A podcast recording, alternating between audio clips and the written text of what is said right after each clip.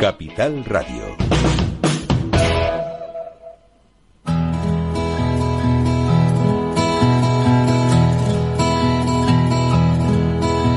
Comienza la caja de Pandora. Al verte sonreír. Al verte sonreír. Un programa especialmente dedicado al mundo de la discapacidad. El niño que ayer fui. El niño que ayer fui. En Capital Radio La 10, cada semana hablamos de aquellas personas que por una causa u otra han llegado a ser dependientes. El miedo no vendrá y así sabrás lo bello que es. Lo presenta y dirige Paula Romero. Caen Caen mil lágrimas al mar. Bueno, aquí estamos nuevamente, otra semana más y, y otro mes más también, porque esto va volando. Hace, hace muy poco que acabamos de empezar el año y ya estamos en febrero. La verdad es que no, no nos damos cuenta, pero el tiempo se nos va encima de una manera rápida y, y a veces sin darnos cuenta. Y sin darse cuenta, eh, fallecen muchas veces en residencias personas mayores y personas con discapacidad que, que no tienen la atención que debieran. Yo sé que llevamos ya varios días hablando del mismo tema, pero yo decía la semana pasada que, que el programa que se hizo en una televisión había levantado ampollas, pero es que sigue, sigue coleando porque cada vez se oyen más, en redes sociales sobre todo, cada vez se ven más denuncias y más cosas que nos llenan sobre todo de, de tristeza. Eh, supongo que a los, a los familiares les llena también de, de impotencia, pero también debemos decir que, que, no, que no todas las residencias funcionan igual, Eh, eso hay, hay que ser justo, no se puede generalizar. Lo que pasa es que son poquitas las que funcionan bien y también eso hay que reseñarlo. Y hoy nos vamos a ir hasta, hasta Euskadi porque en Euskadi hay una persona que pretende que las residencias funcionen perfectamente, sobre todo eh, desterrando lo que hasta hace muy poco se, se usaba y se sigue usando, que es las contenciones. Vamos a hablar con Juan Carlos Martín, él es psicólogo y pertenece a la Fundación Cuidados Dignos que dirige la doctora Urrutia, Ana Urrutia. Hola Juan Carlos. Hola, buenos días, Paula. Yo no sé si me equivoco al decir que eh, al final conseguiremos extinguir el tema ese tan horroroso de las contenciones. ¿Tú, tú eres optimista? Yo, bueno, yo, yo soy optimista por, por naturaleza y pese a las dificultades siempre veo, bueno, pues ese atisbo de luz que, que al final del túnel, que es lo que, lo que bueno, nos guía, ¿no? En el, tra- en el trabajo del día a día. Yo diría que, comentabas tú, ¿no? Que, que crees que son poquitas las, las residencias de, de, bueno, pues de personas mayores o de personas con discapacidad Sí. que trabajan bien. Me gustaría creer, y por lo que veo yo en el, en el día a día, que, que no es así. ¿no? Yo, mm, ah, muchas veces las personas que estamos mucho en redes sociales estamos un poco eh, mediatizados por, por lo que leemos ahí. Tal vez la visión que tenemos es, es, es un poco sesgada. ¿no?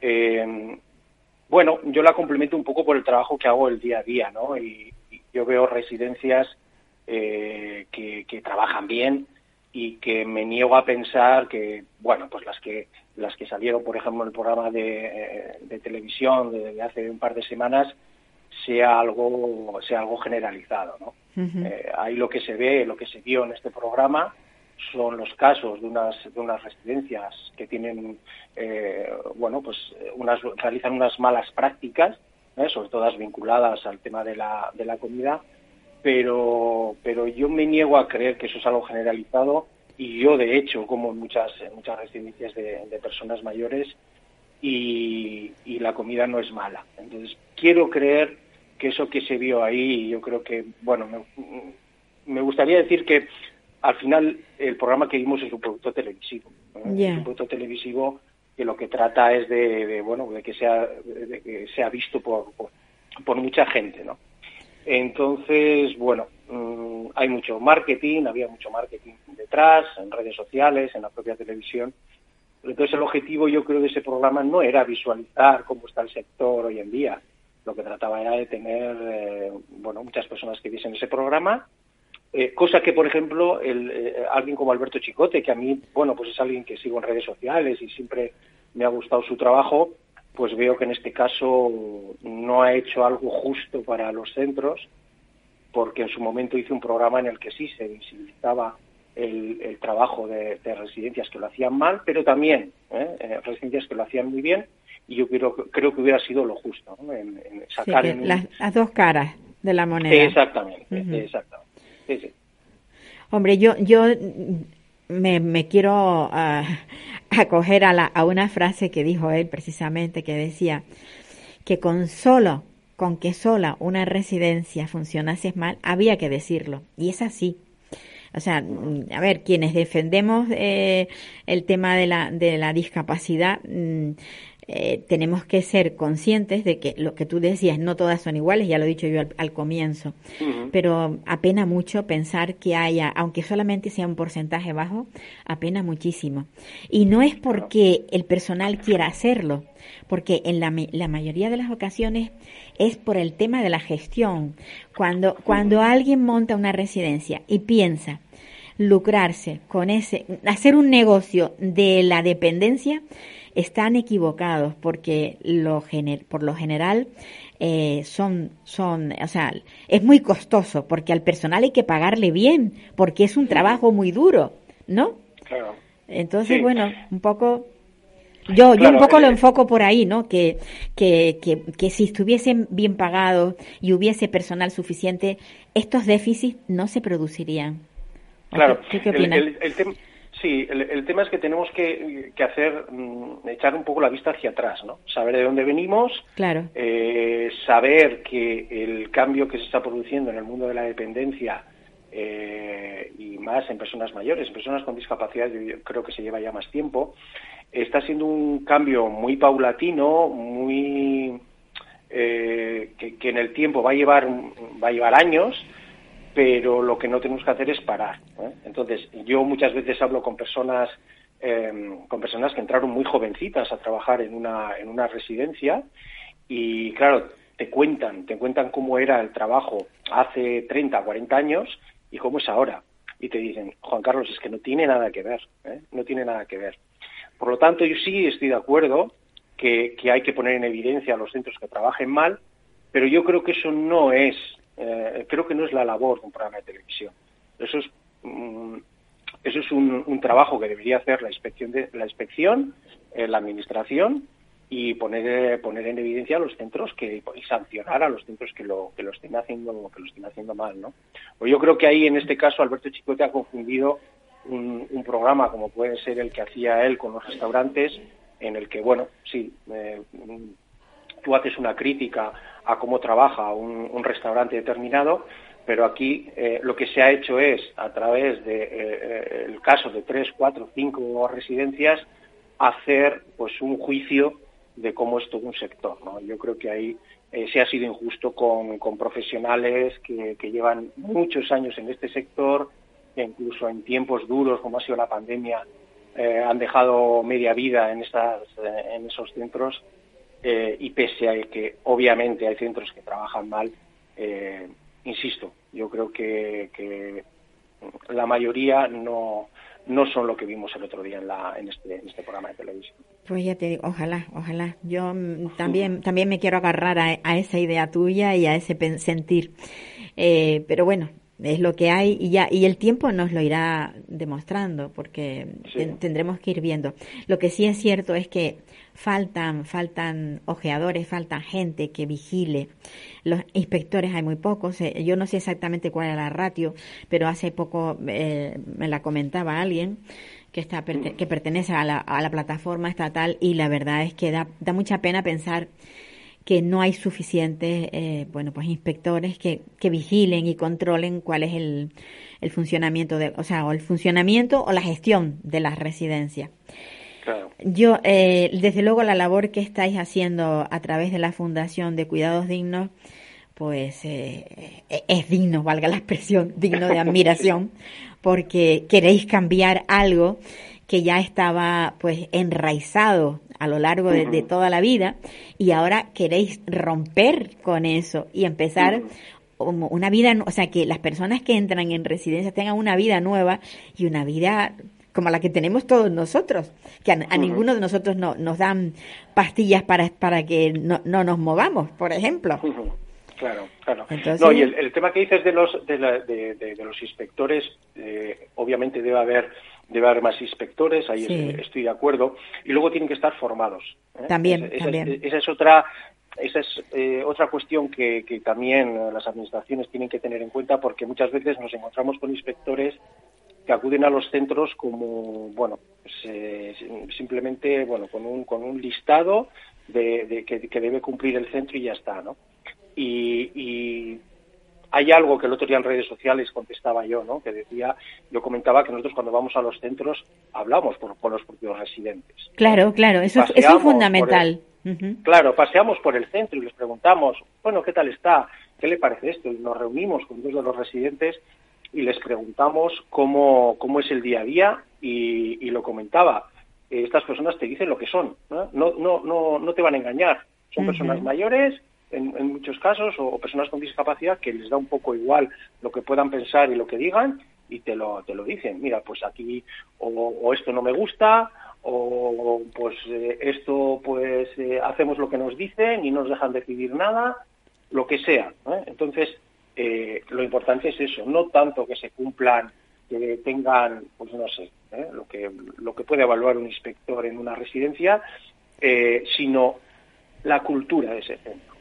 Eso es lo que nosotros tratamos de evaluar y, creo que, bueno, acertaremos más o menos, pero creo que lo, creo que lo conseguimos. Y, la verdad es que esto, queramos o no, labor de la Fundación, de otras entidades, de los centros que están implicados en esto, lo que al final conseguimos es que los políticos poco a poco vayan moviéndose. Hoy acabo de leer ahora en redes sociales también que, la comunidad navarra también, eh, bueno, creo que ha sacado un decreto también, eh, ya habían sido pioneros en 2011 para, para avanzar en la eliminación de sugestiones, pues creo que han publicado también un decreto para, para que antes de 2025 los centros ya también bueno pues vayan en esa línea y, eliminen las las sujeciones de sus centros de forma definitiva. Pues Entonces que poco a poco ¿eh? vamos vamos consiguiendo que entre todos eh, el sector cambie. Ojalá sea cierto. y te digo, porque, a ver, que es que te apena pensar, estamos en el 23, ¿no? Y, y, y, nos lo han fiado larguísimo. Digo, uy, para el 25, pero y en estos años esas personas que están ahí, que están sometidas a, pues eso, a psicotrópicos, a, ataduras, porque, porque la realidad es que la sujeción mecánica es sencillamente atarles a una silla o a una cama. Eh, eso van, van a seguir aguantando hasta el 25. Habrá alguno que ni llegue, ¿eh? ya te digo yo. Sobre todo personas mayores habrán que, que no llegarán, que, que, no, podrán disfrutar de esa libertad física. Claro, el problema es que tenemos que hacer todos es eh, eh, reconsiderar un poco todos la, visión que tenemos, ¿no? La, mentalidad que tenemos, porque mm, eh, tenemos, hay también familias que tienen a, sus, padres, a sus madres o familiares en, este tipo de centros y son ellos mismos los que solicitan una sujeción o son ellos mismos los que solicitan una medicación, entre comillas, para que esté más tranquilo. Entonces, eh, la visión la tenemos que, y la mentalidad la tenemos que cambiar todos porque, eh, bueno, porque es un problema de gestión y es verdad, ¿eh? hay que gestionar de otra manera los centros, pero luego también las familias tienen que pensar que lo que hacen los centros se trata que el objetivo sea, sea lo mejor para, para, para sus familiares y, bueno, y tienen que acompañar también a los centros en esa labor. Los centros, por una parte, tienen que eh, incluir eh, a las familias en, en, esos, en esos cuidados y las familias tienen que poner de su parte también para, para hacer ese acompañamiento. Mira, con esa frase quiero que terminemos. Eh, es genial, o sea que la participación de las familias en las residencias yo creo que es fundamental porque de alguna manera eh, estamos dejando a nuestro ser querido en, en, manos extrañas, pero si hay una compenetración entre la familia y los empleados el, el, del, de la residencia, yo creo que, que es un juego perfecto, o sea, redondeamos el cuidado de, de esa persona, ¿no? Claro. Pienso que sí, al, final conseguimos que eh, trabajar en, bueno, en un equipo que, que, conjuga, con tú bien dices, los propios profesionales, eh, las familias y el propio usuario. No nos olvidemos que, la persona debe ser el centro de los cuidados y ahí eh, también, pues todos, tanto profesionales como familias, tienen que tener en cuenta eh, siempre la opinión y el desarrollo de la autonomía en todo, a nivel de decisiones, a nivel de actividades de la vida diaria todos los cuidados tienen que estar centrados en los gustos y preferencias de la persona y en las decisiones que quiera tomar la persona. Y ahí los pues profesionales y las familias tenemos que hacer también una, reflexión. Pues que quede, que quede claro quienes nos están escuchando cuáles son las, necesidades que tienen las personas que están en, en residencias y cómo eh, tenemos que cambiar el sistema. Gracias, Juan Carlos. Gracias, Paula. Muchísimas gracias por estar donde estás y por hacer lo que haces, que es necesario. Gracias a, vosotros por darnos voz, que es, que es muy importante. Un abrazo. Un abrazo, Paula. Pues esto es lo que, lo que pretendemos, pretendemos hacer un cambio eh, en las gestiones. Ya sabemos que es difícil, porque todos los cambios suelen ser difíciles. Y este, este en particular está siendo lo suficientemente duro para, bueno, para los que están, como yo decía, hasta 2025. A ver, que es muy largo el, el tiempo y hasta el 2025, bueno, pues no, no vamos a tener eh, las residencias libres de sujeciones. Y, y bueno, respecto a lo, a lo que salía en televisión, bueno, sabemos, sabemos que, que, existen, pero como ya decía yo al principio, no son todas. Bueno, pues hoy, ahora nos vamos a ir hasta Málaga porque en Málaga eh, vamos a hablar con Pilar López. Ella es madre de, de, un, de un chiquito, bueno, de una, un, ya es un hombrecito, porque yo ya ha pasado la adolescencia, que tiene autismo, tiene autismo no verbal, esa parte del autismo que más, más dura es respecto al, a, la familia y, al pro, y a la propia persona que lo, que lo, lo tiene. Y, y nos complica, nos complica la vida de, de, una manera bárbara, tremenda, y lo digo por experiencia. Hola Pilar. Hola, muy buenas. ¿Qué hay? ¿Cómo estamos, hija? Pilar, eh, tú que has tenido que deshacerte, entre comillas, quienes me oigan, que la palabra no quiere decir, no, no lo digo de forma peyorativa, deshacerte es desprenderte de, de un trozo de, de ti, que es tu hijo, y ponerlo en una residencia. Cuando ves en televisión lo que ha salido últimamente, ¿cómo se te pone el cuerpo? Pues que yo la otra noche estaba viendo el programa y además no me lo quería perder.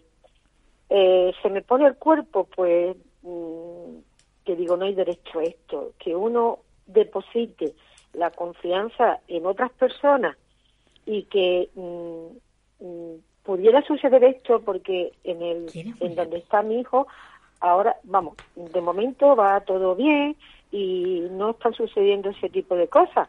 Pero claro mm, como siempre tienen esa opacidad nosotros tampoco podemos llegar a ver esos platos ni esas cosas ni esos cuidados.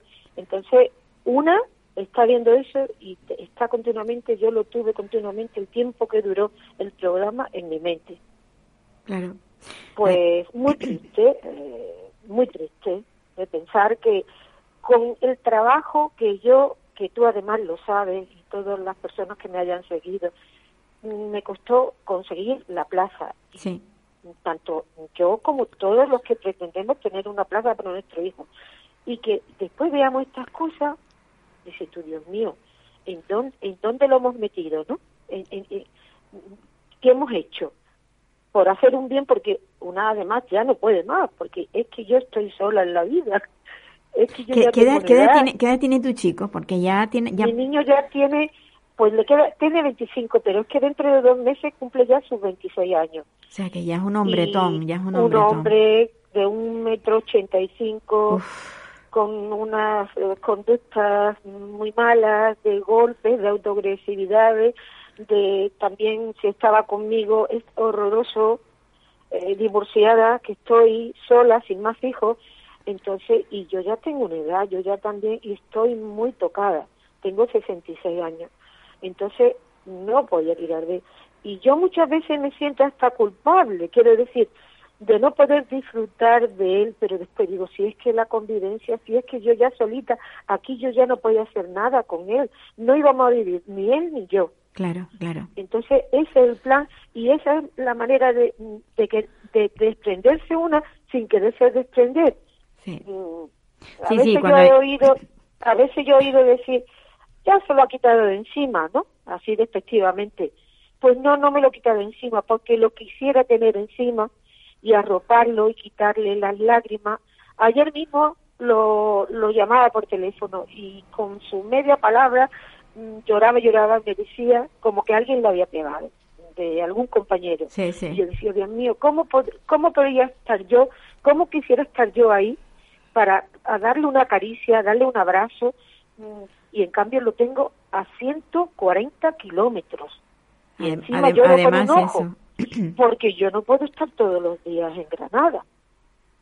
en fin, que, eh, que, que, que una lleva esa cosa por dentro de decir la vida, es verdad, la vida que nos ha tocado. Después, y después de todo digo, bueno, cuando me muera al menos lo cuidarán. Y ya digo que nuestra residencia no es de las peores.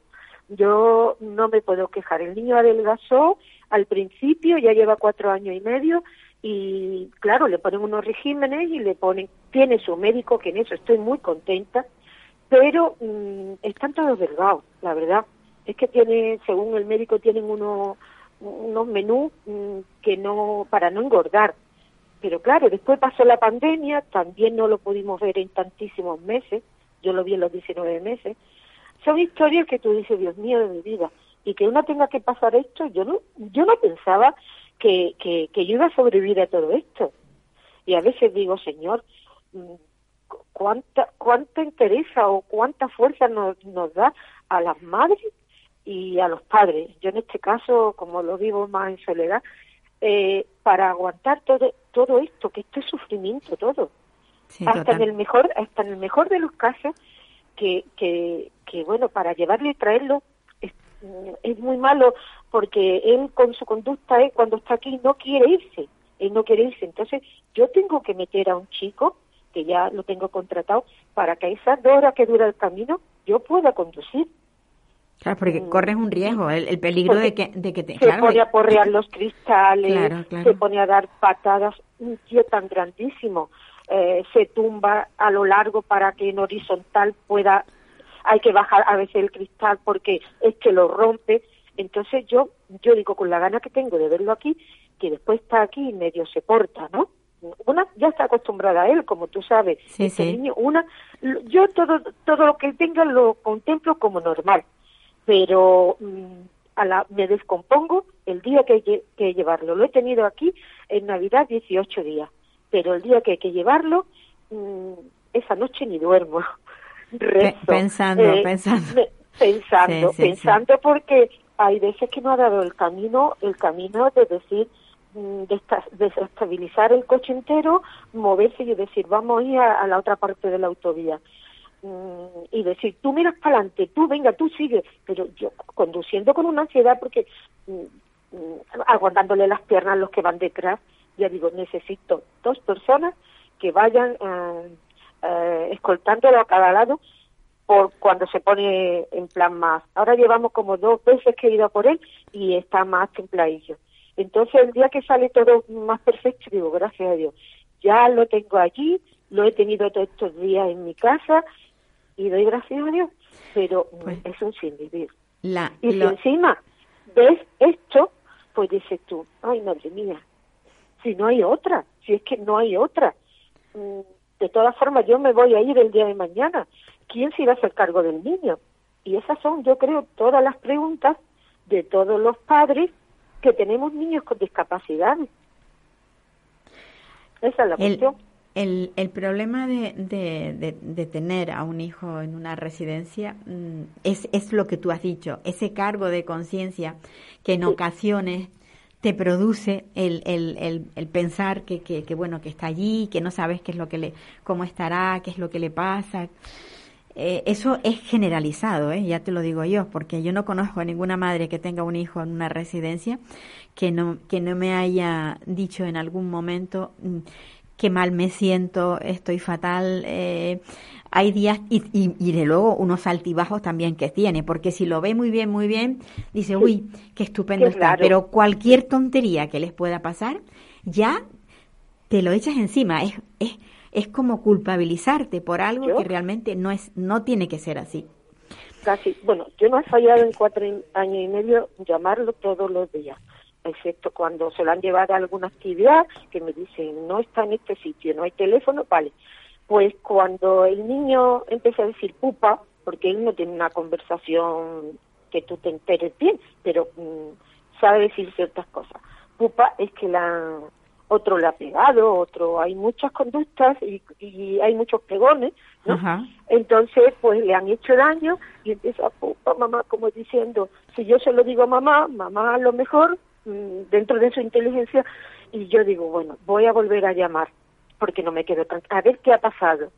Y no, mire, no ha sido nada, pupa ha sido que tal cosa, y yo por mi cuenta llamo a enfermería, es para decirte lo que la intranquilidad que tenemos. Claro, claro, mm, Y encima, bueno, es lo mismo si vives en, en la misma capital, porque tú, si aunque sea un cuarto de hora, tú quieres enterarte en el momento que ha pasado.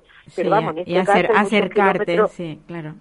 Hay muchos kilómetros, pero yo no me quedo tranquila y muchas veces digo, yo voy a llamar, aunque me llamen pesada, pero yo voy a llamar a enfermería mire que el niño se está quejando y a lo mejor esa pupa se la han hecho por la mañana y me han dicho, ah, sí, son cuatro arañazos, es tal cosa, o se ha caído, pero ya, ya pasaremos y ya hemos pasado. Y ya dice tú, bueno, muy amable porque yo no puedo, yo no puedo decir que en este sitio eh, hasta ahora hay mucha amabilidad, eh, las comidas, alguna compañera me ha pasado una foto de comida, porque todas estamos pendientes, todas Mm, de la delgadez, cuando ha pasado la pandemia, esa delgadez que hemos visto en ellos, a lo mejor estos chiquillos también han tenido eh, esa cosa de no vernos, de esas salidas que no tenían en, en, un estado normal, que cuando ellos vienen aquí a casa, nosotros, yo de verdad te digo, aunque se le ponga la barriguita mala,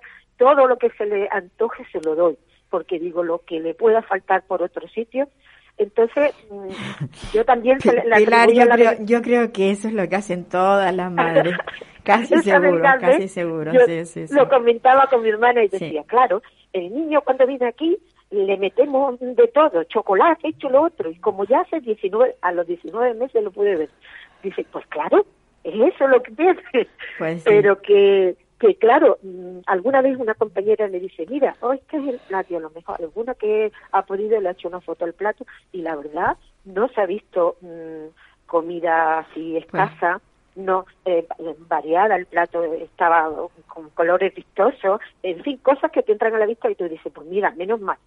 Pero yo viendo eh, las fotos que han sacado las criaturas en este en este programa de Chicote, viendo ahí una sardinita, medio huevo, las cuatro aceitunas. Mm, yo no me quería ni pensar que el día de mañana Pilar, no, no, no, pensemos en ello, no pensemos en ello. No, no, no, no, no. porque, porque yo que estoy sola, yo digo, mi futuro va a ser una residencia. Queda, quédate con la parte buena, lo que has dicho, que, que no, no, no, lo está pasando mal y, y no, Tenga, y no tengas cargo de conciencia. Pilar, una, un abrazo grandote, grandote. Vale, pues lo mismo para vos, para ti y para todos los oyentes, ¿eh? Que todos pues somos una familia, porque aquí todos los que... Todos tenemos problemas. Es porque tenemos problemas. pues sí. Venga, pues un abrazo. un abrazo. Adiós, muchísimas gracias. Bueno, pues creo que nos vamos a ir a Madrid porque quiero hablar con Mercedes Arriba. Esta es una hija que casi siempre hablo con madres, pero no, hoy voy a hablar con una, con una hija la hija de una señora que tiene Alzheimer y que, bueno, la, puso en una residencia y recientemente acabo de leer un artículo donde dice la hija que rescató a su madre de una residencia. O sea, cuando se lee eh, un titular de estas características, mm, automáticamente eh, me saltó la alarma. Digo, tengo que hablar con, con esta señora porque realmente es importante. Hola, Mercedes. Hola, ¿qué tal, Paula? ¿Cómo estás? Pues sorprendida y, contenta, las dos cosas, porque, eh, bueno, por, por la, la valentía que has tenido de cargar con ese peso eh, sobre tus espaldas, una madre con Alzheimer a la que tienes que cuidar porque es dependiente total, teniendo que trabajar, o sea, es que es, todo esto es una historia muy dura, y entonces yo quisiera que nos contaras mm, los comienzos de cómo empezó todo esto. Bueno, pues como tantas otras casos de Alzheimer, ¿no? Pues el, Alzheimer es durísimo desde el primer momento.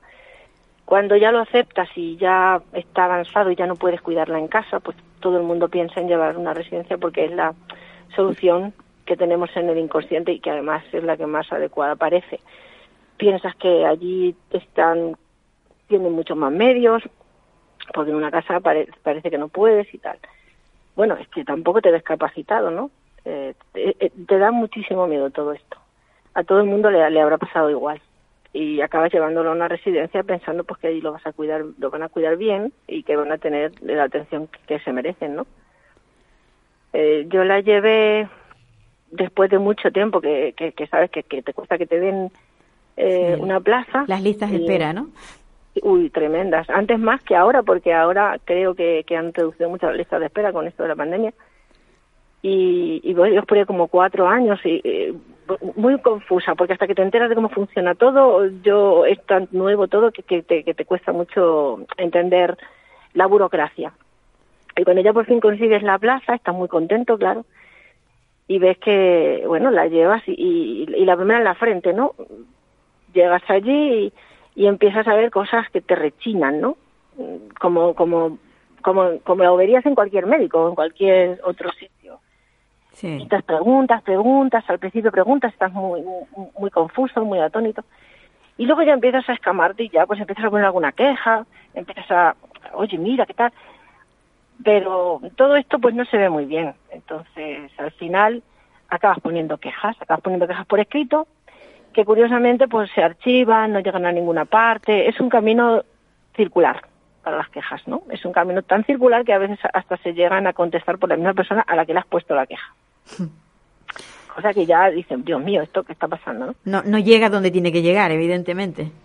Ni siquiera llega donde quiere. Bueno, no sé si llega o es que está hecho para que funcione así y realmente, bueno, pues para que te desahogues un poquito, ¿no? Y patales y ya. Tampoco vas a conseguir.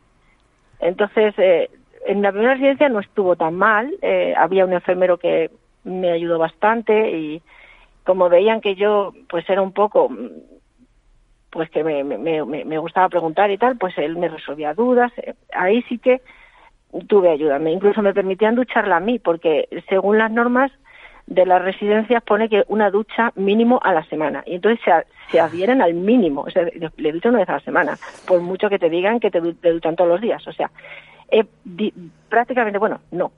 Es que es imposible que le duchen dos personas porque tocan a 12, aunque las ratios ya sabemos que están a cuatro por cuidador, pero en las ratios meten al, hasta el jardinero y en la cocinera. sí, sí, sí, sí. y, el, todo, todo, meten todo, la, limpiadora, todo. Todo. Claro, meten a todo el mundo. Que hay más limpiadoras, para dar más imagen, hay más limpiadoras que cuidadores. O sea, eso yo lo he visto. Y aunque la gente tenga buena voluntad, acaban quemados por el trabajo y, y, la atención no puede ser buena. O sea, las comidas, allí en la, primera, bueno, todo marchó un poco bien, dentro de lo que cabe. Yo iba poniendo ah, alguna queja, tuve que presentar algún informe del neurólogo para que restablecieran la medicación porque se la quitaron nada más llegar no sé mm, qué protocolo ¿Qué, seguían. ¿qué, argumentaban para, para quitarle la medicación? Pues decían que ya no les hacía nada. Entonces, entonces yo hablé con la neuróloga, que la había visto siempre, que además es excelente, y los neurólogos siempre han sido muy buenos en, en este sentido. Eh, y dijo, sí, sí, es verdad que, que ya llega un momento que no les hace el mismo efecto, pero sabemos que si se les quita dan un bajón tremendo. Entonces, nosotros siempre la mantenemos. Bueno, eh, les pusieron tres paracetamoles eh, para que no le doliera nada. Yo no sé si. Así que. O sea, le, Bueno, le- le- le quitan la medicación que puede de alguna manera ir frenando el avance del Alzheimer Sí, y le dan este caso- tres paracetamoles para quitarle los dolores. Yo no sé si es generalizado o este obedece al, al criterio del médico. Porque tenemos que darnos cuenta de que los médicos de las residencias no están trabajando para la Consejería de Sanidad, sino que trabajan para la Consejería de Asuntos Sociales. Ya. Y, y no aparecen nunca, ellos no aparecen en, en la, en, la, en, la, en la tarjeta del paciente. Aparece un médico próximo a, a la residencia Que te dice, y, la tarjeta se la quedan ellos. Yo esto cuando me di cuenta, eh, pedí un médico, le restablecí al médico original, ¿no? Pero claro, tuve dificultades porque, esto ya fue al final, cuando me di cuenta del tema, eh, porque las residencias no quieren que tengas un médico que tú conozcas. Ellos, si quieren, se hacen el cargo los médicos de la residencia, pero no tienen la responsabilidad real, porque la responsabilidad real la tiene el que aparece en la tarjeta. Bueno, eso es una cuestión bastante larga de tratar, pero lo que aquí pasó, bueno, yo al final pedí eh, un cambio de residencia porque a los cuatro meses puedes pedir el traslado, también porque estaba muy lejos y, y aunque yo iba a verla todo lo que podía, pero solo podía un día sí otro no, por, por la, por la distancia. Por la distancia, claro. Mm, eh, entonces, en aquella residencia no estuvo mal, mm, dentro de lo que cabe el personal, y siendo grande, ¿eh? porque todo el mundo piensa que una residencia pequeña va a funcionar mejor, yo creo Sí, que es claro, eso es lo que lo que creemos, porque eh, dices, bueno, más pequeño, más se convierte más en hogar, entre comillas. Mm, No estoy de acuerdo. Creo que cuanto más pequeña, más eh, más corpúsculos surgen de amiguismos Ajá. y, y eso es perjudicial siempre, porque al, al familiar, eh, pues eh, al final le consideran un- pues una persona no grata, como decíamos. Claro. Y, y- y- si te y quejas es convierte- seguro, ¿eh? Si te quejas es seguro. Sí, sin duda. Te sin duda. etiquetan, te etiquetan ya. Sí, sí, rápidamente. Y en un sitio grande, pues siempre tienes la posibilidad de encontrar a alguien que, pues, que te responda bien. Pero en uno pequeño es más difícil, porque hay mucho corporativismo. Y en la segunda residencia que entró, yo cuando me la dieron lloraba de alegría porque me pareció maravillosa. Tenía unos grifos termostáticos, todo tan limpio, tan bonito, un jardín precioso. Ah, qué bien. Era muy bonita, muy bonita. Y, y cercano, y cercano a tu domicilio. a, a 10 minutos de mi domicilio. Ah, Eh, y entonces yo, y podía ir todos los días, claro, ¿no? Claro, claro.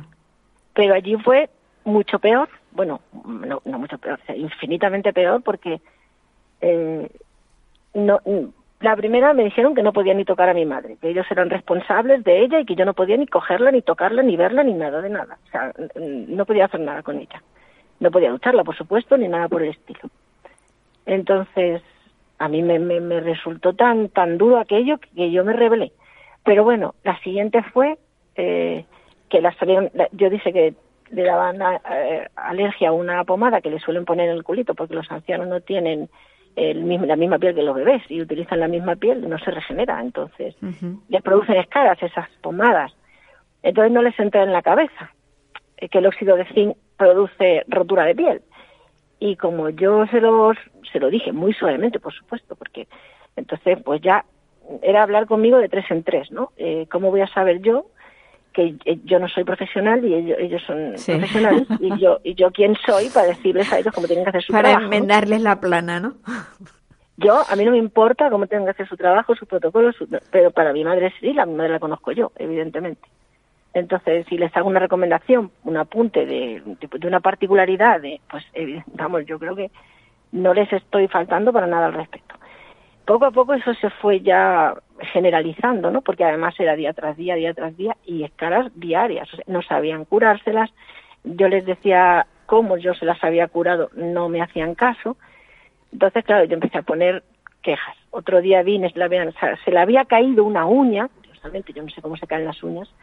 Bueno, eh, una cosa tras otra, ¿no? Entonces, cuanto más quejas yo ponía, más cosas le iban pasando, ¿no? Llegaron a, desaparecerle unas gafas que cuando dije que valían 600 euros, aparecieron curiosamente. En fin, era todo decían que se había pellizcado en la mano y mi madre no podía moverse porque ya estaba muy mal. En fin, era, era todo una cosa tras otra, una cascada. Entonces yo ya iba allí pues con mucha incomodidad. Había gente que ponía quejas, pero acababa cansándose, acababa cansándose de ponerlos porque veían que no obtenían ningún resultado y pues decían, bueno, pues se cazan más moscas con miel que con miel y empezaban pues a tratar de, de encontrar a alguien con el que pudieran eh, llegar a buen, a buen diálogo. Pero había una chica que, bueno, que también le pasaba como a mí, ella lo, le rechinaban tanto estas cosas y bueno, pues era ella y yo éramos las que más quejas poníamos. Aunque había mucha gente que se quejaba en el patio, y entonces empezábamos a hablar con la gente y tal. Yo ya desesperada busqué en, en la web qué podía hacer, con quién podía contactar, qué, qué, qué, qué salida encontrar. Y encontré pues a la, a la asociación Apladismare, hablé con ellos y, y bueno, pues yo veía allí una salida, no sé, una esperanza de poder hacer algo. Eh, sí que hicimos una queja mmm, bastante grave contra una um, responsable de grupo que había, porque tenía como organizada a sus amigas y, en fin, se veían muchas cosas. Y, y esta, esta queja la firmaron como 45 personas. Esta queja, casualmente, yo tuve, bueno, me invitó Vladimare a una reunión que tenían con, con la consejera de aquel momento, eh, y yo fui como uno más, claro, pero pues sí había una persona de allí, de, de, la Agencia Madrileña de Atención Social, que mencionó mi queja mm, y me dio hasta miedo, porque eh, dijo que esta persona que ha hecho esta queja, vamos a tomar medidas legales. Bueno, no sé, yo la verdad es que ya me asusté. Y busqué la manera de, de, de salir, de, porque también cuando hablaba con el médico, pues el médico más de una persona y a mí me, nos llegó a decir que había un gabinete jurídico y tal, y que cuando una persona se quejaba mucho, pues bueno, que el gabinete jurídico se ocupaba y tal. Bueno, vamos, que te amedrentaban bastante. Claro, había claro. carteles por toda la residencia en las que ponían, había una, hay una ley de que si, pues, lo mismo que un médico, por supuesto, que si agredes verbal o, o físicamente a, a, un, a un médico o a alguien que trabaja de cara al público, pues lógicamente hay unas consecuencias, pero lo habían puesto como muy dado la vuelta, ¿no? La expresión y a mí me sonaba fatal, o sea, me, me daba amenaza, sonaba amenaza, ¿no? Sí, sí, yo tengo las copias y las fotos de, de, de eso, que que si cualquier persona que cómo era que, que agrediera verbal o físicamente a un trabajador, pues se enfrentaba a penas de un año hasta cuatro años, ¿no? O sea, decía, madre mía, por favor, que me meten en la cárcel aquí si le digo a alguien algo. Entonces, bueno, Tremendo, hubo gente tremendo. que me denunciaron, ¿eh? Es que lo, lo que estás contando, lo que estás contando, o sea, sabemos muchas cosas de, de residencia, pero lo que nos estás contando de amedrentar a la gente mediante carteles, mm, esto, sinceramente, eh, clama al cielo. Y no sé si será legal por su, por parte de, de... Sí, sí, yo me quejé de eso también, pero bueno, todo lo que yo ponía, de hecho, tengo una respuesta de una de las quejas que hice respecto a, no me acuerdo, de, de, las primeras. Y luego había siempre una muletilla que ponían atrás, al final de la respuesta, que decía algo así como, ahora mismo no lo recuerdo exactamente, pero decía algo así como, eh, y, y, si se, y, vamos, que si se, que por favor, que no pusie, que, que colaboraran con el personal, porque si no, no iba a ser posible eh, llevar a cabo bien su trabajo y los cuidados, como diciendo, es que si no colaboras, pues no podemos trabajar correctamente, ¿no? Pero, eh, ahí yo veo algo también oculto, pero bueno, era peor, ¿eh? era peor. O sea, ahora mismo no estoy expresando como lo ponía, pero era como que decía, ¿cómo? ¿Cómo? Eh, bueno, era un montón de cosas. Se juntaban tantas cosas que yo ya estaba, mm, bueno, yo no dormía, o sea, es que yo no dormía. Ah, mi madre se puso ya en una de las veces muy mal con las escalas, después de estuvo como un año y, medio y al año ya se podía pedir creo el, traslado que claro me puse a investigar dónde llevarla y tal pero es que todo lo que veía era igual o peor. Entonces había una que me gustaba pero había una espera de un año. Con lo cual es que no había salida no encontraba la salida. O sea estaba tan acorralada de, de no saber eh, porque yo decía ya yo ya veía que si se quedaba ahí o sea, no iba a ser bueno el desenlace. Tarde o temprano iba a acabar con una escara de esas que, te, que terminan comiendo entero, porque eso es muy grave, para, no es una no es una tontería. No, no, no lo es, no lo es. Eh, yo empecé a, a, leerme ya todos los protocolos que había, toda la, me leí los protocolos de maltrato de, del inserso y me di cuenta de que se cumplían todos, o sea, la falta de, de atención adecuada, eh, la, en fin, todos. O sea, eh, se, se, se publicaban los menús, ¿no? Eh, y yo decía, ah, mira, pues han comido esto y tal. Y me decía una interna, no, no, que va, nos han puesto un caldo de, de avecren. o sea que mm, tú no veías ahí nunca la comida, transparencia ninguna. La comida nunca la vimos nadie, lo, lo, pasaban tapado, nos echaban, decían como cinco veces eh, acercándose 15 minutos antes de la hora de, de que se acababa la, visita, que nos teníamos que ir, era en fin, yo me sentía acosada por todas partes. No sé si es que lo estaban haciendo o yo me sentía, pero desde luego yo me sentía así en todo momento. ¿Y, ahora, y ahora Mercedes, ¿cómo, ¿cómo estás viviendo ahora? Pues ah, mucho más tranquila. O sea, nada que tengo mucho trabajo, tengo mucha a veces eh, físico y mental, pero bueno, desde el día que yo me traje a mi madre a casa, empecé a dormir bien. Y mis hijos lo decían, mamá, es que ahora estás mucho mejor, estás más tranquila. Fue un cambio radical. Y hasta que, lo malo fue hasta que encontré la solución, porque fueron meses de angustia. ¿Cuál ha sido la solución, Mercedes? Pues la solución me la traje, me la, saqué de casa. Después de, ¿cómo, la cuidas? ¿Trabajando? Sí, sí, sí, con ayuda de mi hijo, por supuesto. Claro, mi hijo fue creciendo entre todo esto, ¿no? Porque él tenía, cuando ya las cosas estaban muy feas, él tenía 17 años, estaba terminando el bachillerato y nosotros no sabíamos cómo podíamos cuidarla, porque ni teníamos un baño adecuado, ni teníamos, no sabíamos lo poco que sabíamos de que ah, pues hay unas grúas y tal, bueno, las camas geriátricas las conocíamos, pero no sabíamos cómo podíamos adaptarlo ni a nuestra vida ni a nuestra casa, que era muy pequeña. Así que ya me, yo recuerdo que me senté un día en, el sofá de mi casa y empecé a, bueno, que me puse a, rezar, o sea, dije, por Dios, por Dios, ilumíname, ¿cómo puedo yo hacer esto? O sea, ¿cómo me las maravillaría yo? Como decía la Lola. Decía la Lola. Esa, frase me encantaba cuando, ¿cómo me las maravillaría yo? Pues sí. Pues, y empecé, y miré el sofá, y dije, que habría aquí una cama. Cogí el metro, empecé a medirlo. Y no sé qué, y no sé Bueno, cuando me regalaron una cama, me la tuvieron que cortar unos albañiles que había por ahí en una obra. Bueno, yo, yo ya, no, ya se decía, lo voy a conseguir como sea y como sea me meto. Y, claro, yo ya la veía muy mal porque la veía muy perdida, la veía con una tristeza, con una tristeza tan infinita. Cuando mi madre cada vez que íbamos siempre se reía.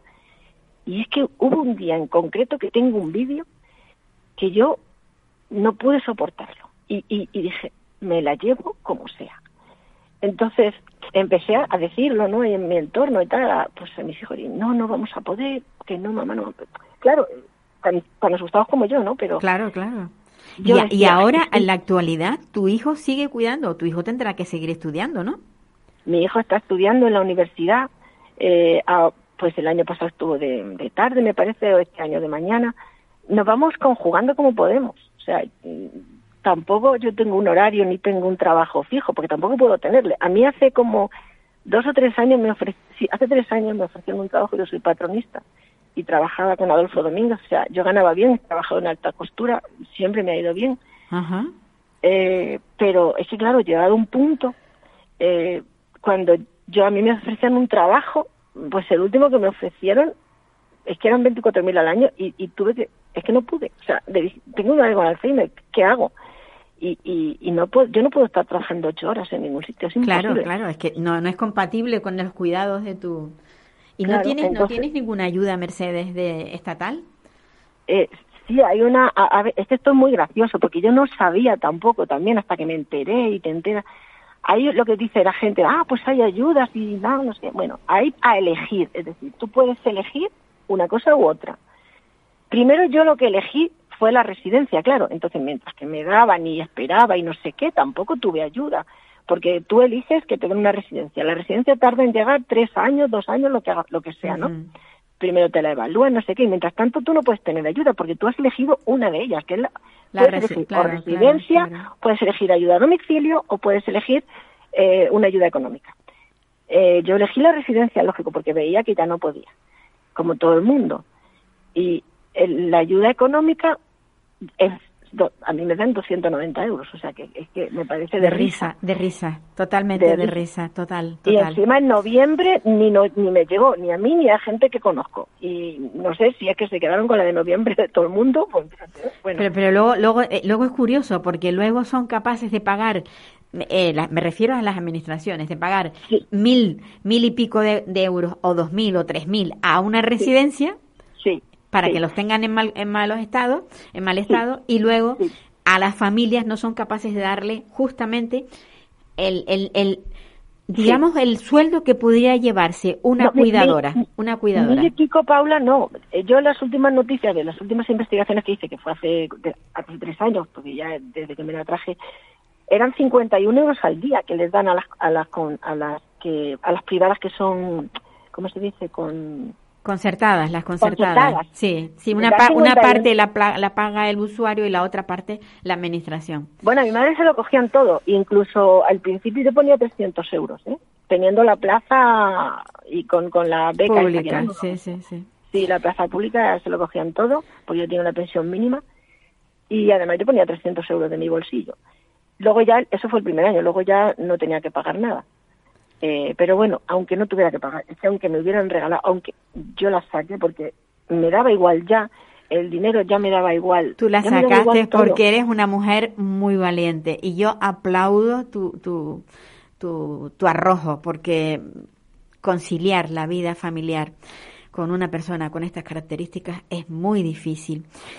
Eh, me, encanta- me encantaría estar hablando contigo un montón de tiempo más, porque hay tanto, tanto que conocer de, de todo lo que has luchado, Mercedes, pero el tiempo se nos va, se nos va volando. Dinos, dinos algo que nos dé esperanza. Pues mira, yo yo quiero decir a la gente que se puede, que se puede, porque yo he podido y yo no podía, y yo estaba sola y no tenía nadie, porque mi hijo todavía era muy joven. Ahora me ayuda, pero poco a poco ha ido creciendo. Antes no podía, el pobre, era pequeño. Y, si he podido yo, puede cualquiera, porque yo voy solucionando las cosas día a día. No sé cómo se me va a presentar mañana, no sé lo que voy a hacer mañana. Hay días que no llego a fin de mes, que, tengo que esperar a, a muchas cosas, a que me pague a alguien o a vender algo, porque yo llegaba a vender muebles que me encontraba en la calle, o sea, los restauraba y los vendía. Oh, eres, eres una aventurera, Dios mío. Qué es que iba solucionándolo según iba surgiendo, porque no podía. Pero yo decía, mira, Dios proveerá, yo aquí me quedo y, y, y mi madre conmigo hasta que se muera, porque el día que se muera mi madre en mis brazos, yo voy a estar contenta. No se ha muerto sola por ahí, Pues sí. como un perro, porque Pues es que sí, pues sí. Pues sí, pues sí. Un abrazo grande, Mercedes, pero grande, grande, grande y con el corazón. De verdad, eres única. Hay mucha gente que lo hace, gracias a Dios cada día más gente lo está viendo. Pues y ojalá, me- ojalá lo vean más. porque- A mí me ha encantado, me ha encantado hablar contigo porque, em, bueno, porque quienes nos estén escuchando están viendo cómo es la vida de una persona cuidadora eh, y trabajadora al mismo tiempo. Un abrazo muy fuerte. Gracias, Paula. Cuídate, cuídate Gracias. mucho. Que eres el sostén de tu madre y de toda tu casa, evidentemente. Sí, sí. Un abrazo, un abrazo. Amigos, terminamos el programa. Ha sido muy bonito, muy bonito conocer la historia de Mercedes Arriba, esa mujer que empezó creyendo que, que, que su madre estaría bien en una residencia y que terminó rescatándola y que gracias a eso ha tenido pues todo el tiempo este de vida. Eh, la semana próxima volveremos.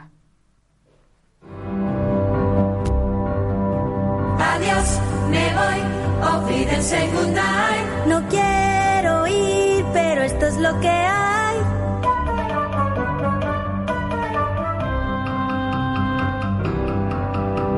Adiós, me voy, Wiedersehen, adiós. Adiós, adiós, a usted, usted y usted.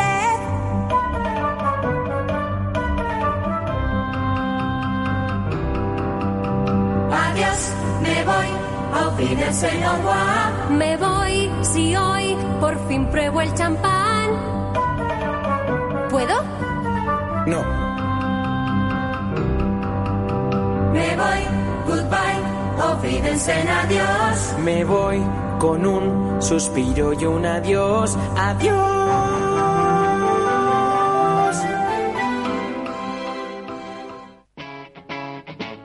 Capital Radio.